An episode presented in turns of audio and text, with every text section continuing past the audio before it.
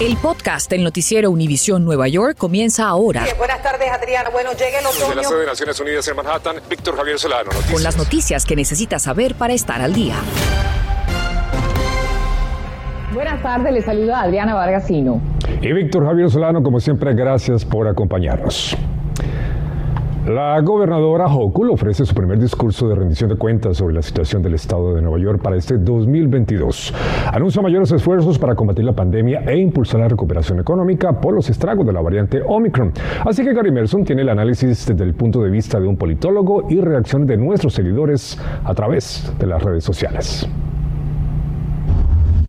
A new era for New York. Con un inspirador discurso, la gobernadora de Nueva York se dirigió por primera vez a una limitada asamblea y a todos los neoyorquinos. There's a new variant, another surge in cases. Tenemos esta variante como si todas las pérdidas no fueran suficientes, dijo Hochul al dedicar buena parte al coronavirus y todo el desbalance que ha creado, sobre todo económico, prometiendo como consecuencia una reconstrucción del sistema de salud, más centros de pruebas, ampliar la capacidad médica, mantener los niños en las escuelas. Último punto este que generó diversas reacciones en nuestros seguidores de Facebook que comentaban en el momento de la transmisión. Anaí Cruz decía, como padres deberíamos ponernos en huelga y no mandar a nuestros hijos a la escuela, mientras Dach Andújar decía están exponiendo la salud y seguridad de nuestros hijos. ¿Qué te pareció la ponencia de la gobernadora Hochul? Bueno, la gobernadora básicamente pronunció un discurso de campaña. Consultamos al analista político JC Malone sobre esta rendición de cuentas. Me encantó realmente eso de que todos los oficiales del Estado tengan un término, dos términos como límite. Eso acaba las dinastías. Para beneficiar los centros de empleo anunció un corredor por áreas comerciales que conecta los condados de Brooklyn, Queens y el Bronx. Además, un crédito tributario a los restaurantes para compras relacionadas con el COVID, como calefacción en el exterior. Y también un proyecto a cinco años de 100.000 viviendas asequibles para mitigar el desamparo, incluido cuando se produce por desalojo. JC, ¿qué olvidó Hokul? Lo de los alquileres no lo abordó. Eso lo cual significa que ella no tiene solución para eso. Entonces el político habla de lo que él puede ofrecer. Si él no tiene nada que ofrecer, ese tema no existe. Gary Merso, Noticias, Univisión 41. Gracias a Gary. Y otro importante anuncio también lo hizo el alcalde Eric Adams en relación a la salud y los hospitales de la ciudad de Nueva York. Así que en vivo desde Elmore House, en su hospital, obviamente, en Queens, está Filippo Ferrapi, que nos cuenta más sobre lo que ha dicho el alcalde. Buenas tardes, Filippo. Buenas tardes, eh, Víctor. Así es, esta tarde el alcalde llegó hasta aquí, el Hospital Hermos en eh, Queens, para presentar eh, su plan para poder ayudar a los hospitales, especialmente ahora durante esta emergencia por la variante Omicron. Un plan en tres puntos y millones de, millones de dólares. Esta es la forma que el alcalde quiere solucionar la emergencia. estamos hablando de 111 millones de dólares que ayudará a poder pagar los sueldos a los hospitales para que puedan estar a capacidad completa, sobre todo del personal, y de esta forma poder atender a los casi 26 mil pacientes eh, a lo largo de los 2 mil hospitales en la ciudad de Nueva York. Y también hay más dinero para poder pagar eh, pruebas por el coronavirus, vacunas y también nuevos equipos médicos. También hay el tercer punto, es un plan para poder eh, realizar programas de salud mental pues entonces, de esta forma el alcalde quiere enfrentar cuando la, eh, la tasa de positividad en la ciudad de Nueva York supera el 22%. Pero Víctor, regreso contigo. Te recibo yo muchísimas gracias, Filipo. Entre tanto, ante este repunte de casos del coronavirus, pues son miles los estudiantes y los maestros que faltan a las escuelas, en parte porque están contagiados o porque quieren evitar contraer el virus. Mariana Salgado nos cuenta qué está haciendo el Departamento de Educación ante esta crisis. Lo que ven a mis espaldas es la nueva realidad colas largas para poder obtener una prueba del virus en momentos en que son miles y miles los alumnos y maestros que están enfermos en las escuelas. Hoy cerraron la escuela de la niña porque hay muchos de los trabajadores han salido infectados. Indignados de que la ciudad o el Departamento de Educación permitiera el regreso a clases después de un feriado largo sin tener que presentar prueba negativa.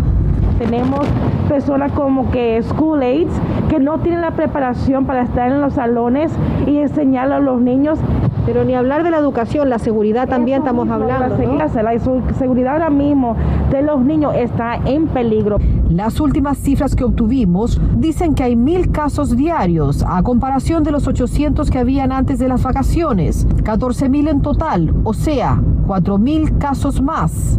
67% de los alumnos volvió a clases el lunes, o sea que unos 300.000 están enfermos. Por eso el sindicato de maestros dijo a Noticias Univisión 41 que se necesitan 3.000 suplentes. La UFT exige que los saquen de algún lado. El alcalde Eric Adams ha dicho que él va a pedirle a personas que están jubiladas, a maestros jubilados, que vengan y tomen esos lugares. Los maestros que están retirados, significa que usted a lo mejor está en una edad vulnerable, más todavía al Omicron, al, a lo que es el coronavirus, no tiene sentido. Y atención padres, a usted ya tendría que haberle llegado este kit para que le haga la prueba a su hijo en su casa. La escuela tiene que habérselo dado. Está el, el algodón para entonces eh, ponerse por dentro de su nariz y está las gotitas para hacer la prueba. Por eso escuelas privadas y charter como esta del Bronx, de donde nos hablaron, atrasaron el regreso a clases en persona, optando por la opción remota esta semana, hasta que maestros y alumnos y todo el personal pueda hacerse la prueba y mostrar que están negativos. Ellos están haciéndole la prueba a todas las personas que están llegando y a las personas que a las mamás que pudieron hacer la, la cita para la prueba que ellos están haciendo. Es eso que están La escuela se convierte en clínica para ayudar a los padres. Prácticamente, sí. En Manhattan, Nueva York, Mariela Salgado, Noticias, Univisión 41. Estás escuchando el podcast del noticiero Univisión Nueva York. Entre los cinco condados de la ciudad de Nueva York, el Bronx lleva la peor parte de contagios con COVID-19. Según el Departamento de Salud, la positividad en las pruebas es cercana al 28%. Los sectores con el código postal 10469, que por poco duplican esas cifras, son Fordham, Kingsbridge y University Heights también, que rozan el 47% de los casos positivos durante la última semana. Otras zonas del Bronx, como son Belmont, Morris Heights, Mount Hope, Concourse y Highbridge, con los códigos postales 10452, 53 y 57, mantienen también elevados niveles de positividad superiores al 46%. Preocupante es también la cifra de hospitalizaciones en toda la ciudad, que supera las 10.000, la más alta desde mayo del año pasado. Para conocer el sitio de vacunación más cercano, usted puede llamar a la línea 877-VAX, el número 4 y las letras NYC. Y para saber dónde están los sitios de pruebas de la ciudad cercanos a su vivienda, conéctese a la página que ve en pantalla. También puede enviar un mensaje de texto con la palabra COVID Test al número 855-48. El alcalde Eric Adams dijo hoy que un millón y medio de pruebas han sido enviadas a las escuelas, mientras que insiste en que deben continuar las clases presenciales. Y ahora que Estados Unidos registra los primeros casos de flurona, es decir, la combinación entre influenza y coronavirus, pues conversamos con la médica Belinda Velázquez, quien nos explica cómo funciona esto. Y la experta también nos dice cómo escoger la mejor máscara para protegernos esa flurona, esa combinación entre el flu y el coronavirus llegue a la población en general, digamos, que se pueda dar como en un caso común. ¿Es real eso? Claro que sí, porque el flu, estamos en la época del año y el flu le puede dar a todo el mundo. Y ahora mucha gente no se han vacunado contra el flu y el COVID, obviamente sabemos, te puede dar aunque tú tengas las tres vacunas, las, especialmente si tú estás expuesto a alguien y esto acabamos de pasar por los días festivos, se te puede pegar. Así que tenemos que tener mucho, mucho, mucho, mucho cuidado. Obviamente el año pasado no vimos casi nada de influenza, porque estábamos encerrados, no había viaje, estaba todo cerrado, todo el mundo tenía máscara, ya todo el mundo salió, ya todo el mundo se la gente no se pone la máscara. Y si se las ponen, no se las ponen cuando están en familia. Y ese es el problema cuando están en grupo. De lo que muchos saben, pues como la única defensa real, además de la vacuna, que son las Máscaras, por favor cuénteme usted cuáles son las ideales, porque mucha gente usa estas, la de tela, usted dirá, ¿sirve o no sirve? Bueno, dependiendo de qué tipo de, de para qué tú la usas. Si tú estás usando, si tú estás caminando en la calle y tú estás, no estás con nadie y no estás expuesto, tú puedes usar una, máquina, una máscara de tela. La que mucha gente encuentra por ahí. Esas son las que yo uso ¿Qué tan buenas son? Ellas son mucho mejores que las de tela, no son 100% efectivas. Pero la ideal realmente es esta. Lo que usted dice es que puede ser agotador usarla, pero esta es la que más protege de todas las más y, la, y el material de que está hecho es más poroso que las secreciones, las retiene y no se te, no se te van. Y acuérdense que esa de luz a la máscara tiene que cubrirte la nariz. Valiosa información para estos tiempos de la variante de Omicron. Y de la mano con esta pandemia, el riesgo por el desalojo continúa siendo también otro problema en nuestras comunidades cuando está a punto de vencer la moratoria. Berenice Garner nos cuenta qué pueden hacer los inquilinos para proteger sus viviendas. Efectivamente, el 15 de enero vence el plazo para pagar los alquileres atrasados en Nueva York. Pero, ¿qué saber y cómo está preparado si usted enfrenta esta situación? Se lo decimos aquí. Quedan 10 días para que acabe la moratoria. Eh, ¿Cuáles serían sus recomendaciones en estos momentos para los inquilinos que podrían enfrentar esto? Lo importante es saber que no tienen que irse de sus hogares porque independientemente de la moratoria hay leyes en el estado de Nueva York. Su casero primero debe enviarle una notificación que le da un plazo de 14 días y otra de 5 para pagar o irse. Cuando termine ese plazo, el casero puede iniciar el proceso en la corte y allí es donde usted tiene la posibilidad de defenderse. El inquilino tiene un chance para hacer un acuerdo de pago o un acuerdo para mudarse antes que le llegue la orden de, desalojo del alguacil. Todo ese proceso puede que dure seis meses, puede que dure un año, eh, no se sabe, ¿no? Pero recuerde que no tiene que irse de su casa simplemente porque el casero se lo pidió, solamente si recibe una orden firmada por un juez y dada por un alguacil y aún así verifique que es real.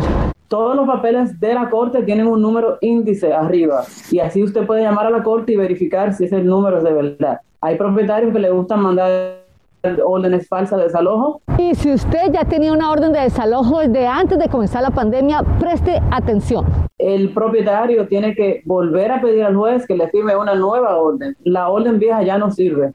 Cientos de casos ya se habrían sometido en diferentes cortes de vivienda en el estado. Se estima que en este momento habría más de 225 mil casos activos. Berenice Garner, Noticias Univisión 41. Sí, precisamente en esta época de invierno les vamos a explicar cómo saber si usted califica para un programa que ayuda a pagar la factura de la calefacción en la ciudad de Nueva York. Así que Pilar Ortega nos informa sobre los pasos a seguir para solicitar ese beneficio.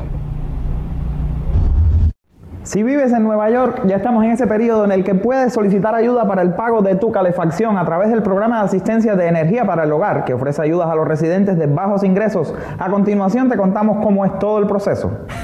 Para solicitar la ayuda necesita lo siguiente, comprobante de domicilio e ingresos, sus facturas de calefacción o servicios públicos y un número de seguro social válido para los miembros del hogar. Las solicitudes pueden enviarse por correo a la dirección que está viendo en pantalla, New York City Home Energy Assistance Program, PO Box 1401 Church Street Station en New York. Estas son otras formas en las que puede aplicar.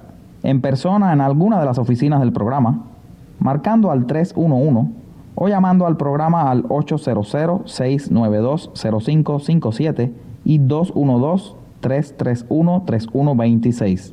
La fecha límite para las aplicaciones es el 15 de marzo y usted puede solicitar también ayuda para la reparación y el reemplazo de sus equipos de calefacción. Es posible que pueda recibir los beneficios incluso si su calefacción está incluida en el monto de su alquiler. Dichos beneficios se pagan directamente al proveedor de calefacción o a la empresa de servicios públicos. De Manhattan, Peter Ortega, Noticias Univisión 41. Gracias por escuchar el podcast del noticiero Univisión Nueva York. Puedes descubrir otros podcasts de Univisión en la aplicación de Euforia o en univision.com diagonal podcasts.